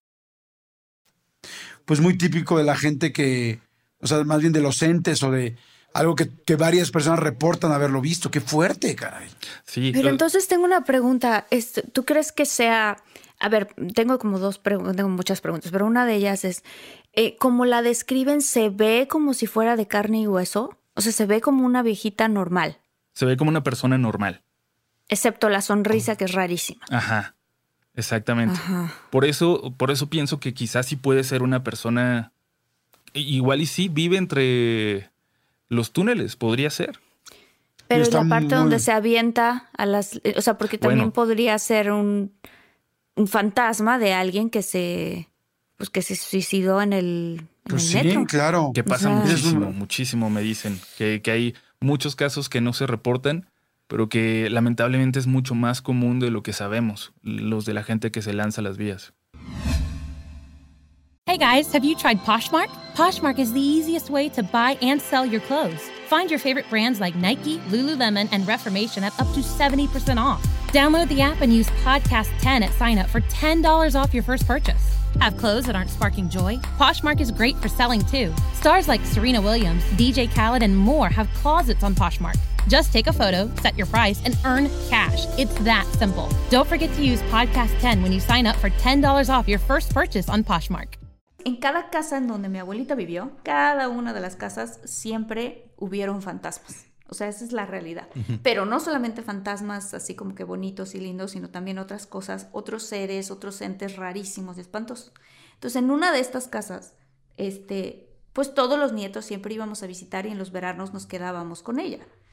Y entonces yo tenía un recuerdo de estar bajando las escaleras, ya tenía unas escaleras que iban como, no de caracol, así como de las, de las grandes, es una casa de cuatro pisos, muy, muy imponente, pero era una escalera así como, pues que bajaba así un poco, tipo del estilo caracol, pero más bien como en escuadra. Y entonces, al, y tenía el piso de duela y todo un pasillo hacia el fondo con una ventana y dos sillas, tipo Luis XV, senta, así acomodadas en el centro con una mesita chiquita y ese era como el recibidor de su casa. Entonces, si tú bajabas desde las escaleras de los cuartos, eso es lo que veías y un cuadro y así. Entonces yo recuerdo estar chiquitita y un día se me ocurre bajar en la noche porque tenía sed y bajar esas escaleras y quedarme completamente paralizada enfrente de las escaleras porque yo vi, se los juro, que recuerdo esto, pero muy fuertemente, una especie como de, una especie de hombre, ajá, como un hombre, pero con unos cuernos, no crean que así picudos hacia arriba, sino como unos cuernos como torcidos, como en el, tipo el laberinto del fauno. Como el fauno, Como de los hecho, de cuando yo vi esa película, ándale, como los de, ay no, una cosa horrible. Cuando yo vi la película del laberinto del fauno, se los juro que fue así de no puede ser lo que estoy viendo. O sea, una cosa así, sentado en una de esas sillas, con las patas tipo como de cabra. Y yo me eché a correr y me subí a mi cuarto y me quedé en el cuarto y etcétera. Ya. Pasaron los años, pasó la vida, pasó lo que sea. Y hace poco estoy platicando con mi hermana y le estoy diciendo, oye, Miri, yo te quiero contar, yo tengo un recuerdo que no sé si fue real o no, porque esto es algo que tengo que platicar. Y entonces cuando yo le empiezo a contar, fíjate, en la noche me fui bajando las escaleras, nunca se lo he contado a nadie, y cuando vi en unas sillas que estaban ahí y ella me completa la frase. Viste a un hombre con unos cuernos, con unas patas de cabra sentada. y- No, no, no, no. Y le dije, Jugando "¿De qué Yahtzee. le dije, no, sí, no, le dije, ¿de qué me hablas? ¿De qué me hablas? Y me dice, yo también lo vi. Yo también lo vi. Yo en algunas ocasiones en casa de mi abuelita bajé en la noche y me quedé paralizada viendo eso. Y ella y yo nunca lo habíamos comentado. Como que era algo como que, como yo sentía que era en mi imaginación, Nunca se lo habría platicado Ajá. a ella porque no era una vivencia, era algo que yo pensé que se me había ocurrido. Pero cuando ella me lo cuenta dije, no manches, o sea, esto sí no puede ser. O sea, las dos vimos esta cosa sentada ahí. Y hace poco descubrimos que otra prima nuestra también lo vio. Entonces, ¿qué es ese ente?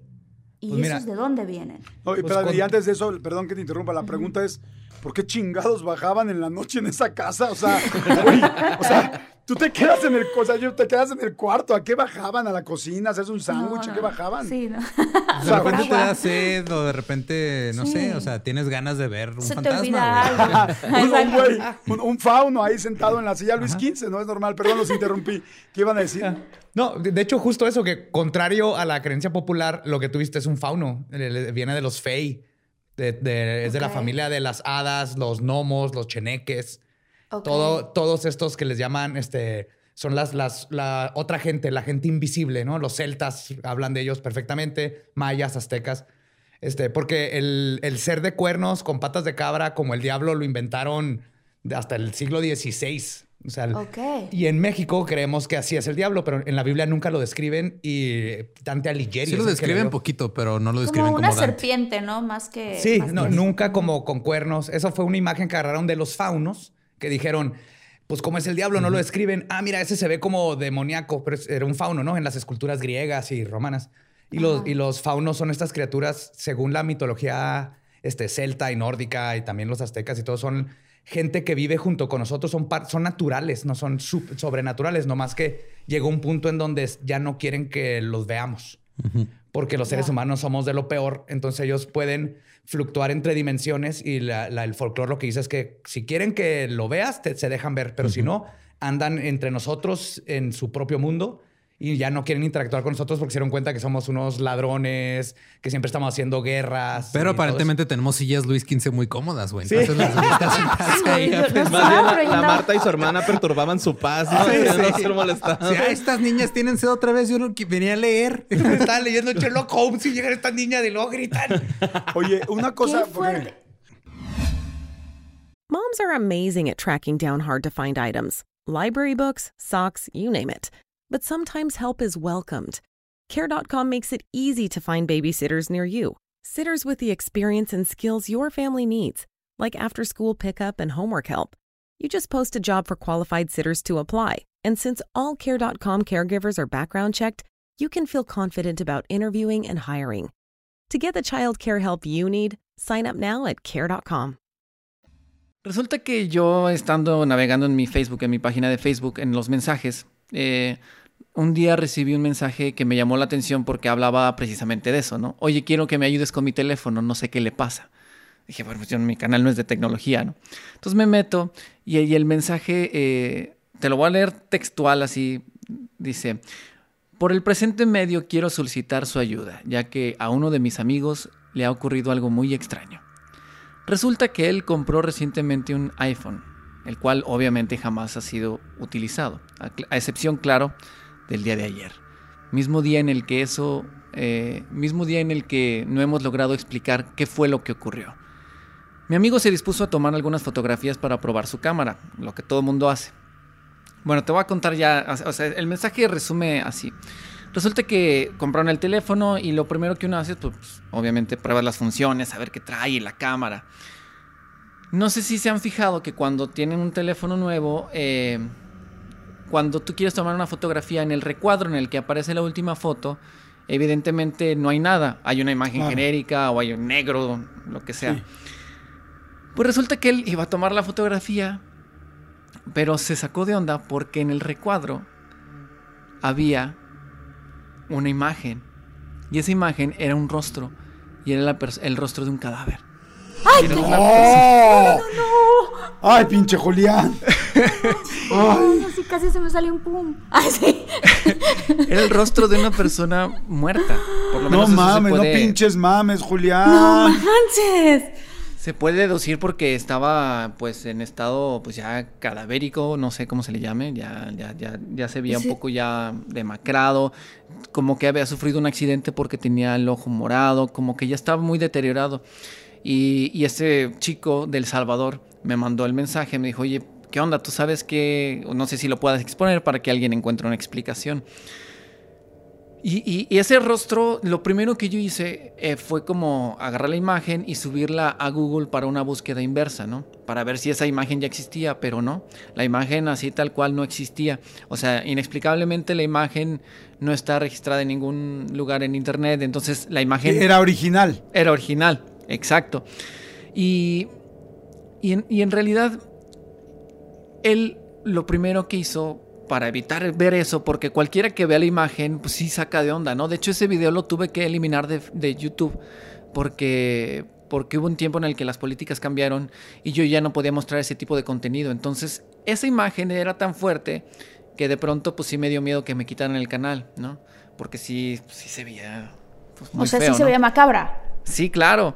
No, Y- más que macabra, me imagino como perturbadora, ¿no? O Grotesca, sea, sí, sí. Grotesca, eh, sí, porque pues, ver a, de por sí ver a una persona que muerta hasta en un ataúd y donde tú sabes que te estás acercando a una persona muerta es muy Sí. impactante. Claro. Ahora Sí. imagina abrir una foto de una persona que no conoces muerta en tu teléfono.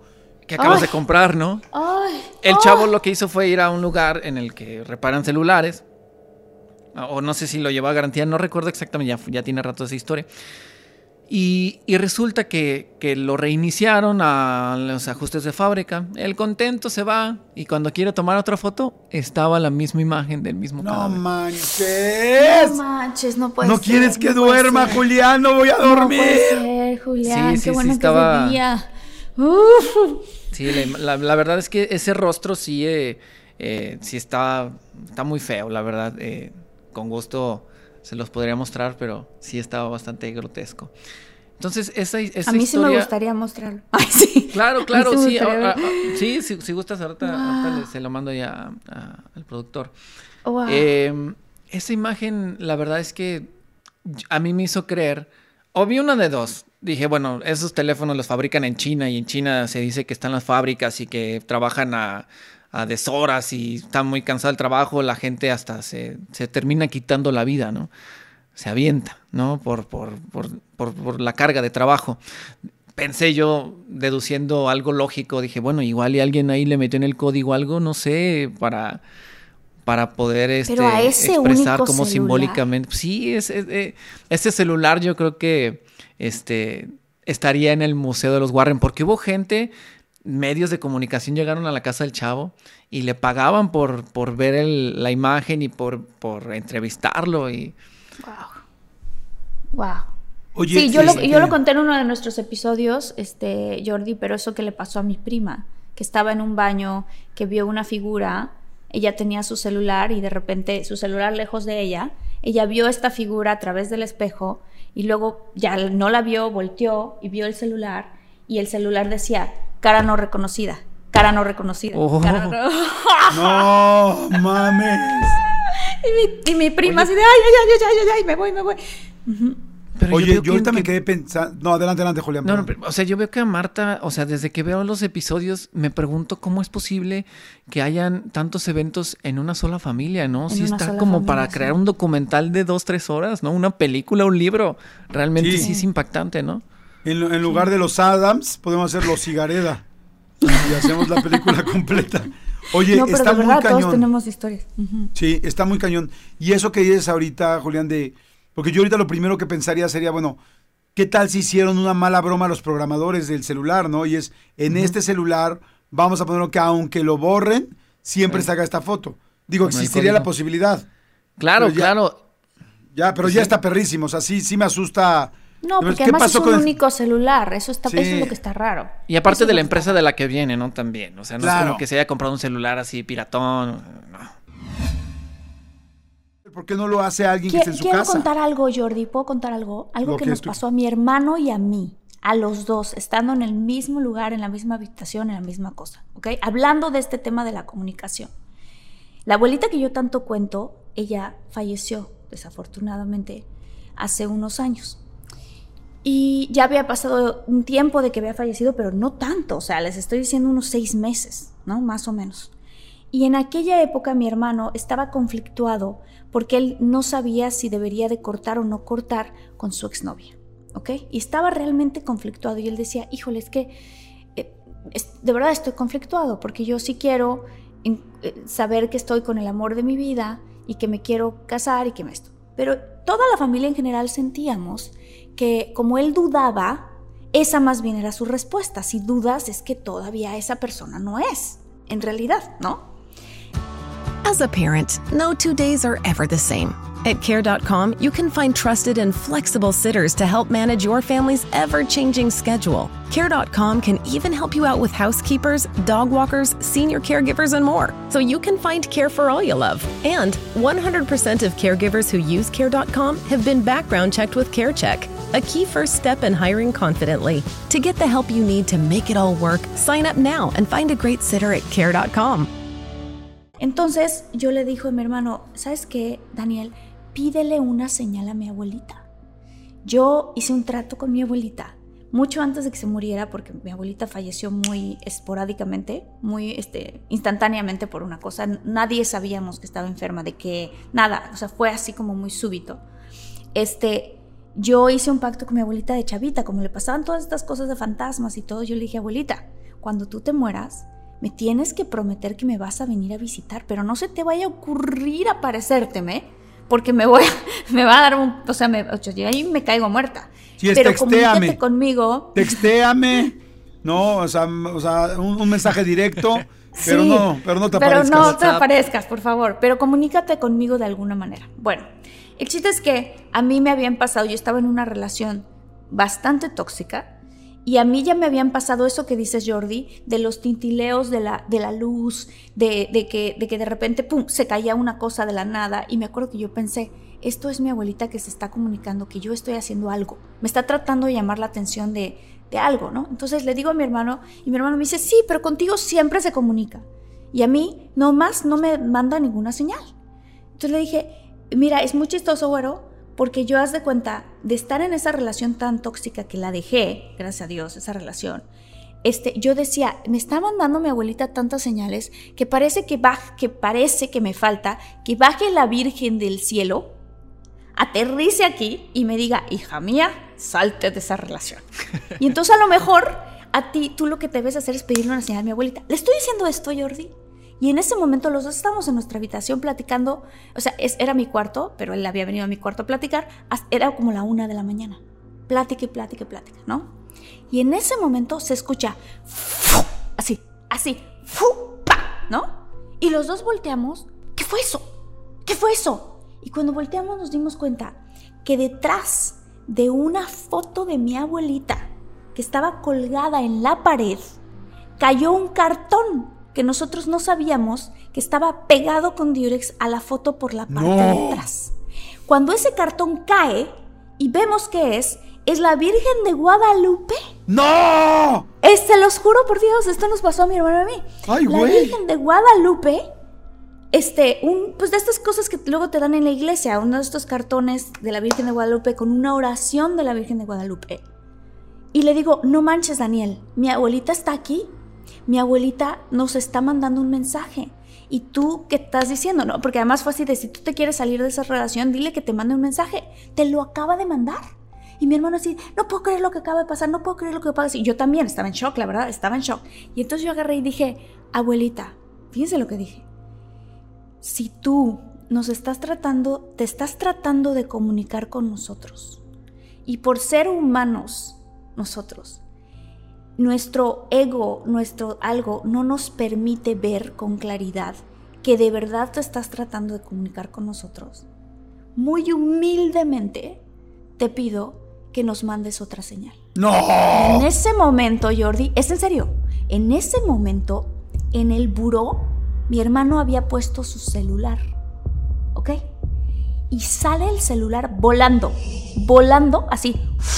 Sale volando el celular hasta el otro extremo de la recámara ¡prum! y aterriza en el otro extremo. Y los dos brincamos así de la cama de ¡Ah! ¿No? Así, así. Y dijimos, no puede ser, no puede ser, no puede ser. Y mi, mi hermano corrió a agarrar su iPhone, ya sabes, así. Y estaba tan nervioso que dijo, ay, abuelita, ¿puedes por favor no aventar cosas tan caras? ¿Sabes?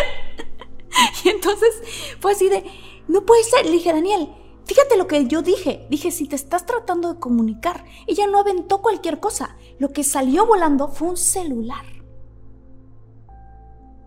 Está entonces- impactante. Está- o sea, tu familia está impactante. En serio, Marta, en serio está muy, estás muy cañona porque tu abuela tenía eso. O sea, Mi en vida lo tenía eso. y pues en muerte lo seguía teniendo. Evidentemente Sí, tenía su- esa facilidad. Qué impresionante. Me Completamente. Y su película favorita era la película de Ghost, obviamente, porque ella, pues en su vida veía fantasmas. Este, pero bueno, un día estaría muy interesante tener a tener a mi hermano y que cuente la historia, porque esto nos pasó a los dos juntos. O sea, fue Claro. una cosa impresionante, pero sí creo yo que sí, claro que se comunica, la gente que ya estuvo aquí encuentra maneras de comunicarse y los electrónicos, las cosas, hay algo ahí. Yo tenía una oficina muy chiquita de medios y producciones, la oficina que tú conoces, este, chiquitita, y al principio éramos nada más tres personas. Yo renté un como sotanito, no creas que era un sótano feo, o sea, un como sótano, como un piso hacia abajo de una casa eh, por San Ángel. Entonces era un edificio de arquitectos que tenía como tres pisos para arriba y tú entrabas a la puerta y veías unas escaleritas hacia abajo y veías ahí como un, un sotanito, pero se veía desde la puerta, no estaba cerrado. Ahí me rentaban dos escritorios y un privado. Me acuerdo perfecto que me lo rentaban en 3 mil pesos, lo cual para la época ya era baratísimo. Entonces dije, ah, pues somos tres personas, aquí está perfecto. Total que ya, empezamos a rentar ahí y, y tenía yo a dos niñas, una niña que se llama Mariat y otra que se llama Tatiana. Y entonces ellas súper chavitas y ahí trabajaban. Y, este, y yo supuestamente pues iba al privado de vez en cuando. Y entonces empezó Tatiana, no, Jordi, es que está cañón, es que aquí hay fantasmas, es que aquí espantan. Yo, "Ay, ¿cómo crees? Sí, se oyen ruidos y pegan en las paredes. Y yo decía, María, este, Tat, no pasa nada, corazón, tranquila, tranquila. No, no, es que en serio, está cañón, no pasa nada, mi amor, no pasa nada, no pasa nada. Bueno, luego llegó la otra niña. Entonces decía, no, es que sí está cañón, es que está cañón, en serio. Y yo le dije, en serio, no pasa nada, tranquilas, es su imaginación. Yo creo que ya están mu- muy, susceptibles. No, no, no. Es que está cañón, está cañón. Pegan, pegan, ¿Qué, pero pegan, hacen ruidos. Para esto, todos los de la oficina de los arquitectos de arriba se iban a las 3 de la tarde siempre. Y ellas se quedaban hasta la tarde porque tú sabes como que en nuestro medio la gente empieza a trabajar como hasta las 10 de la mañana. Y se quedan hasta tarde. Bueno, después de eso yo necesité una contadora. Y entonces llegó la contadora Alejandra, con la persona con la que tú ahora hablas. Y entonces Sí, Alejandra sí, sí. ya era una señora, una señora de 40 años, 45. Le dije, oye, te las encargo mucho, están asustadas. Sí, sí, sí.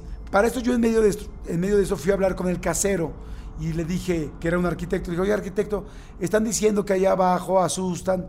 No, hombre, ¿cómo crees? Es que el aire se mete, es que como está hecho el edificio, de repente se mete el aire y hace sonidos, pero diles que no se preocupen, nada, no- nada es cierto.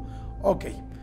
Se queda la contadora Y como a los seis días, a la contadora me dijo, no te preocupes, yo los voy a tranquilizar. A los seis días me habla la contadora y me dice, Jordi, no, sí está muy cañón. Y yo qué? Estaba ¿Pero qué yo, pasaba? ¿Qué? Estaba yo sola en el privado, ya no había nadie en el edificio y, em- y entonces me empezaron a tocar así, tac, tac, tac, tac, tac, tac, Ay, tac, yo tac. Pero de la puerta, o sea, de- del otro lado de la, de la, de, del- de- de la pared. Entonces yo me volteaba, iba al otro lado y no había nadie.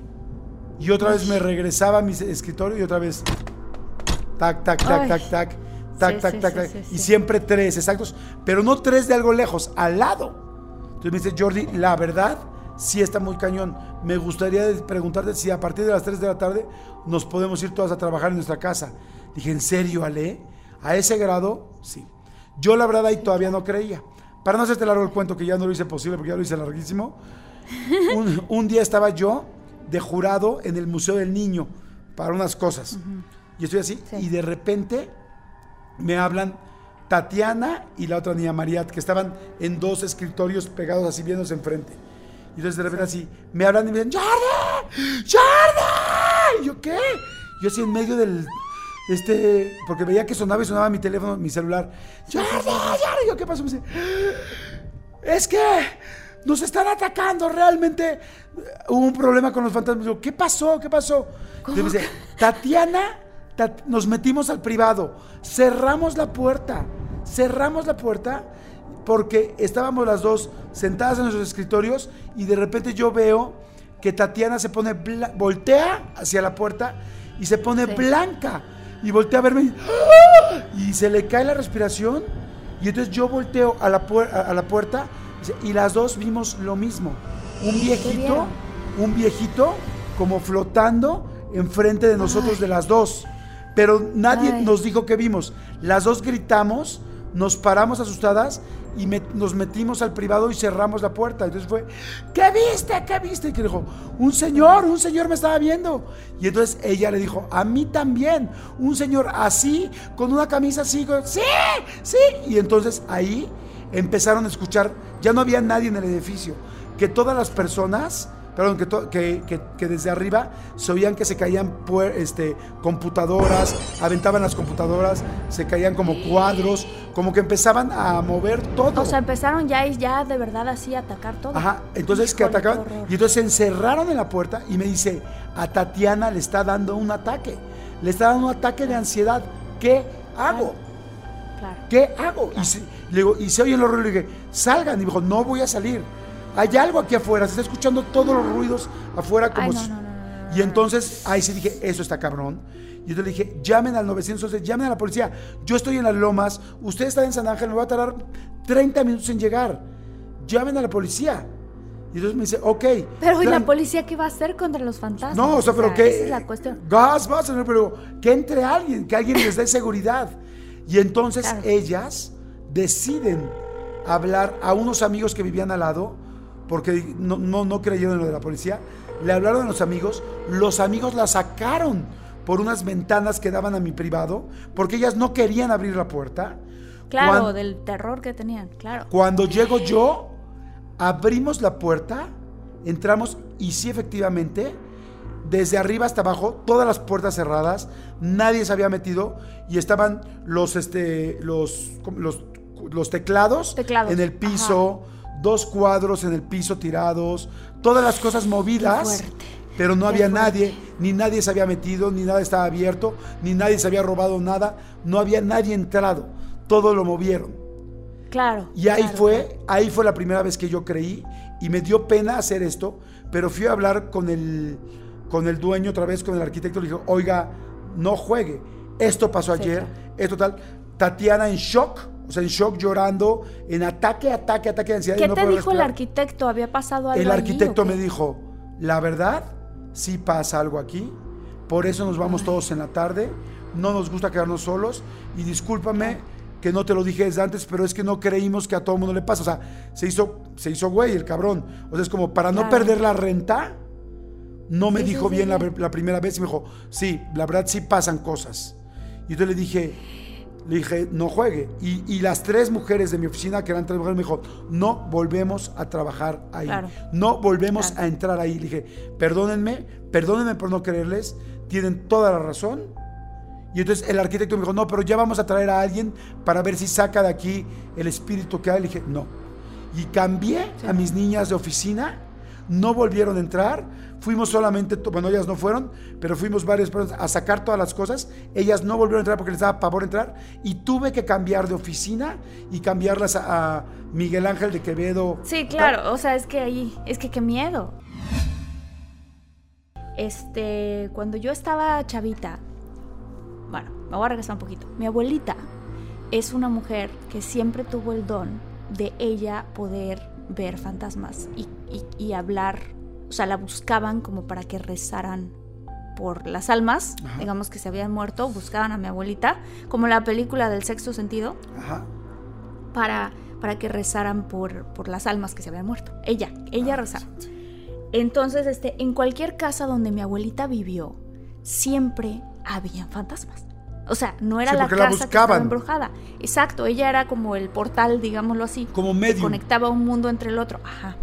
Pero ella realmente nunca quiso desarrollar mucho ese talento, digámoslo así, porque pues a ella de todas maneras sí le daba miedo, ¿no? O sea, ella, ella veía cosas. Sí, era muy sensible. Entonces, muy sensible. Entonces, yo a los, a los 14 años me fui a vivir a casa de mi abuelita, que fue cuando me cambié de Tabasco a la Ciudad de México porque quería ser actriz. Y estando en casa de mi abuelita, este, empecé yo a notar, más que nunca, que pasaban cosas.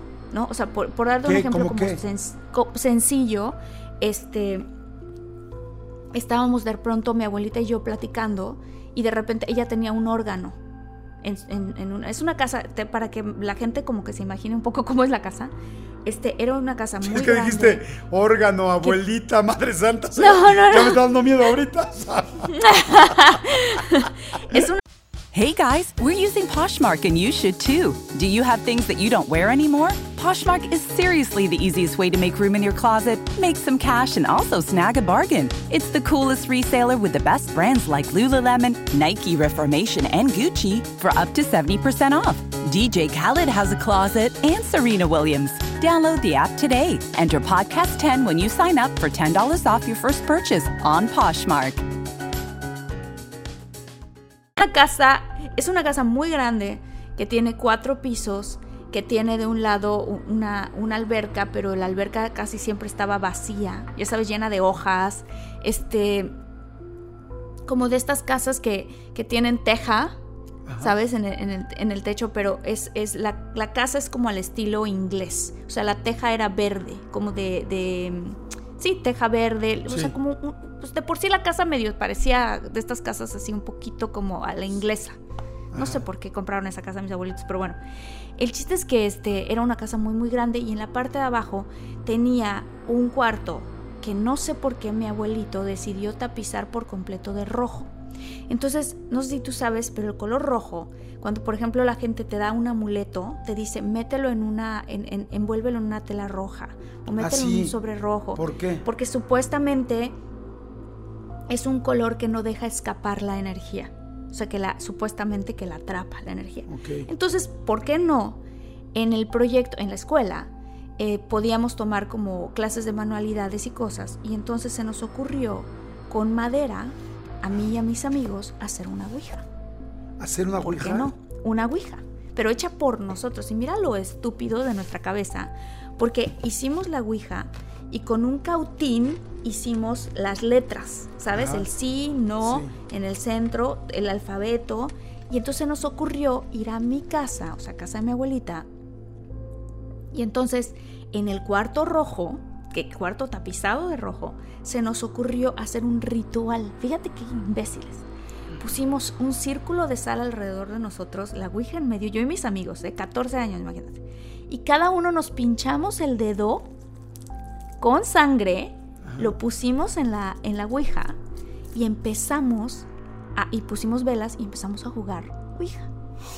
Y a partir de que empezamos a jugar Ouija, las cosas que de por sí pasaban en casa de mi abuelita se potenciaron, pero a una manera impresionante, ¿no? Entonces, en una de esas, estaba yo con mi hermana, porque mi hermana también se mudó a la Ciudad de México para ser actriz, y estábamos dormidas a las, ¿qué te gustará? Como la una o dos de la mañana. Y de repente, en el cuarto donde dormíamos ella y yo, tenía un tapanco y una escalera, así. Entonces, este, eran dos camas separadas y desde las dos camas tú podías ver hacia arriba y se veía el barandal del tapanco y la escalera. Y de repente empezamos a escuchar ruidos en el tapanco, pero así como, ¿no? Ruidos y obviamente yo me desperté y mi hermana y yo somos súper conectadas, ¿no? Entonces le digo, Miri, Miri se llama mi hermana, Miri, sí, ya lo escuché, ¿no? Y las dos calladas, ¿qué es eso? No sé. O sea, no sé qué es. ¿no? ¿Pero de dónde venía el ruido? ¿No sabían? En el tapanco, en la parte de arriba, en el Ah, tapanco. ok, ok, Ella ok. y yo estábamos cada una en nuestra cama, dos camas individuales en el cuarto, y te digo, el cuarto tenía un tapanco. Y se empieza a escuchar ruido en el tapanco y las dos decían, ¿qué es eso? No sé, no, pero susurrando. Y mi hermana le empieza a dar mucho miedo porque se oyen pasitos, pero pasitos así, tac, tac, tac, tac, ¿no? Y yo nada más volteo a ver a mi hermana y mi hermana se pasa de su cama a mi cama del miedo, las dos en la misma cama y no dejábamos, o sea, no queríamos ni parpadear, ¿sabes? O sea, no dejábamos de voltear a ver el tapanco. Y de repente, Jordi, te lo juro, por lo que quieras que jure, que vemos como una figura, como sombra no pequeña, brinca al barandal y te lo, te lo puedo describir de la siguiente manera. Como más o menos, ¿qué será? De unos 40 centímetros, así, con una cabeza, una nariz, unas manitas, tipo como Frodo, el Señor de los Anillos, no, no sé si te acuerdas. No Frodo, el, el Gollum, Gollum, el, que, el, el de la cueva, Sí, el My Precious. el de My Precious. este empieza a caminar por el barandal. Así por el barandal. O sea, como, ar- como arrastrado, agarrándose de las manos y de los Pero pies. como transparentoso o... No, no, se veía bien. Lo que pasa es que era oscuro, era de noche. Entonces, pues como se ve la gente de noche, ¿sabes? Las pieles se ven diferentes porque no entra luz. Nada más entraba luz por la ventana. Y entonces se acerca y de repente se acerca a la parte de la escalera y vemos que baja un pie. ¿No? Y mi hermano y yo así no puede ser, no puede ser. O sea, porque lo estábamos viendo. Y baja un pie y cuando baja el segundo pie se hace así, pero como una cosa rarísima. O sea, pero Jordi así y como que se, se... ¿Cómo le puedo decir? Como que agarra impulso, brinca y cae en medio de las dos camas donde estamos mi hermana y yo, pero en este caso ya mi hermana estaba de, de mi lado en la misma cama. Cae en medio y se escucha y se simbra el piso, porque en esa casa, si tú brincabas, simbraba el piso pero se escucha como cae, simbra el piso y en ese momento mi mano va así hacia el switch de la luz, prendo la luz y no hay nada. Nada, Jordi. Y las dos así de... "¡Ah! ¿Qué pasó? Vamos con mi abuelita, ¿qué fue lo que ocurrió? No sé qué, da, da, da". Y yo por dentro dije, híjole, ¿quién sabe qué despertamos mis amigos y yo por estar jugando la Ouija en esta casa? Pero espérame, Y en espérame. esa casa Los pasaron dos- muchas las más dos cosas. vieron lo mismo. O sea, una vez que, que pasa esto, dice, ¿qué viste tú? ¿Qué viste tú? No, lo mismo. Las dos vimos un duende. Fue un duende. O sea, lo que nosotras nos imaginamos que es un troll. Realmente un troll. Cuando le contamos a mi abuelita, mi abuelita dijo, entonces ustedes también lo vieron. Y fue así de, "Ah", ¿no? Resulta que mis tías, las hermanas de mi mamá, crecieron en esa misma casa.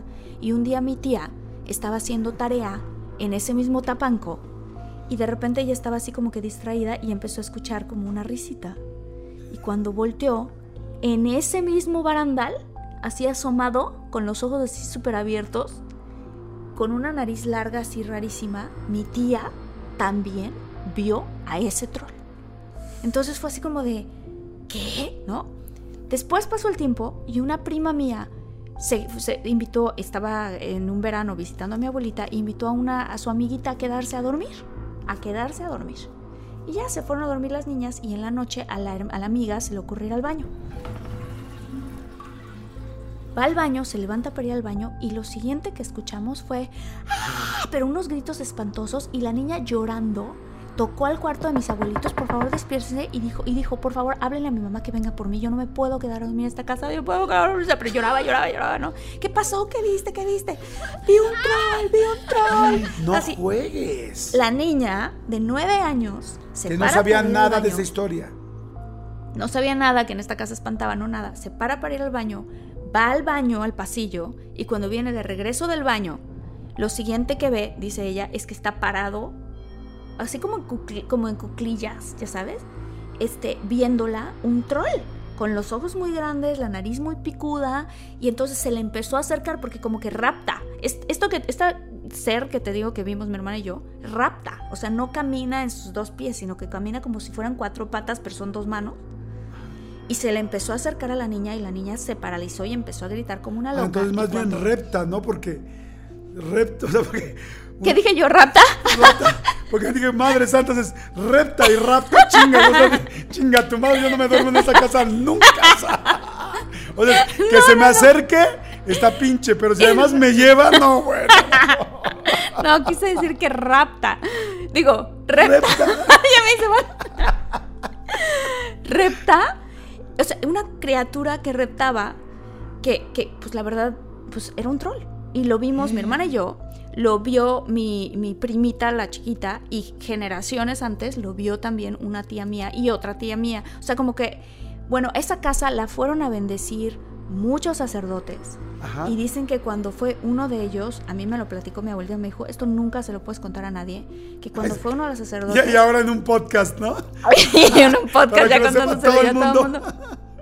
Este, eh, dice que estaba el sacerdote leyendo no sé qué parte de, la parte del exorcismo, no sé qué, y que del techo, fíjate qué cosa tan extraña, del techo salió como esta figura y empezó a raptar, ¿no? A raptar de cabeza.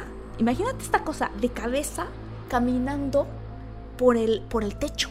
O sea, una cosa espantosa. Y el sacerdote se asustó tanto que dijo, señora, perdóneme, yo no puedo continuar. O sea, yo no puedo continuar. Y se fue. Entonces mi abuelita me dijo, está, o sea, es muy fuerte lo que, lo que, lo que estaba empezando a ocurrir. Pero mi abuelita estaba asustada porque decía, ¿por qué está pasando ahora cada vez más? Y yo por dentro decía, híjole, y yo de mensa jugando la Ouija. Por la Ouija. Oye, está muy cañón lo que estás contando. Porque yo sé que a mucha gente le puede sonar como, o sea, la gente escéptica, pero pues tú no tendrías por qué mentir, siendo No, ¿por sincero. qué? Como, ¿por qué? Ahora sí que siendo sincero uno, ¿para qué tiene que mentir? No, no, no, no, ¿por qué tendría que mentir? Son historias, no, y tengo muchas historias. La cosa es que en esa casa en específico, porque ahí vivió mi abuelita durante muchísimos años, ¿Ya la no vendieron? solamente yo tengo historias, no, ahí sí, está abandonada. Y te voy a contar por qué No nadie ha. ¿Y todavía a es de tu casa. familia? Todavía es de nuestra familia y nadie se quiere quedar a dormir en esa casa. No, man, claro, claro que no. Yo jamás iría. Sí. Nunca Sí, sí, en mi vida. O sea, soy miedosísimo.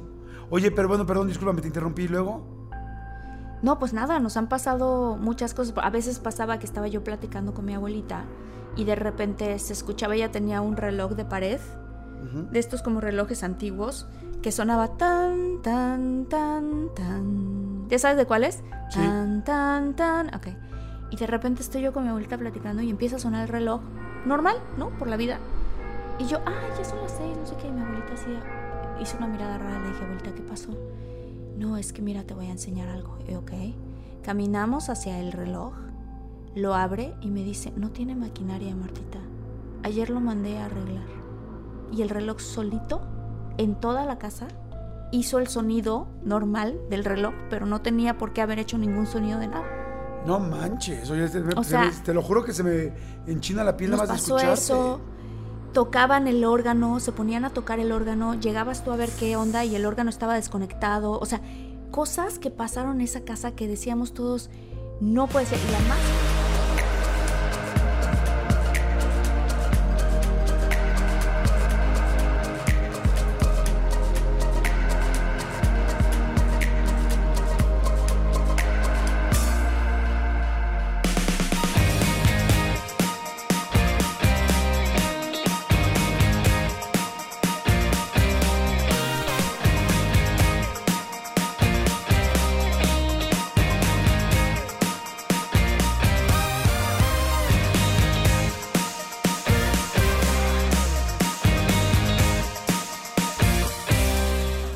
Emmy award winning John Mullaney presents Everybody's in LA, a special run of six live episodes created by and starring Mullaney that'll stream live on Netflix during the Netflix is a Joke Fest. The comically unconventional show will feature special guests where John Mullaney explores the city of Los Angeles during a week when every funny person is in it. Watch John Mullaney Presents Everybody's in LA, debuting May 3rd live at 7 p.m. Pacific Time, only on Netflix.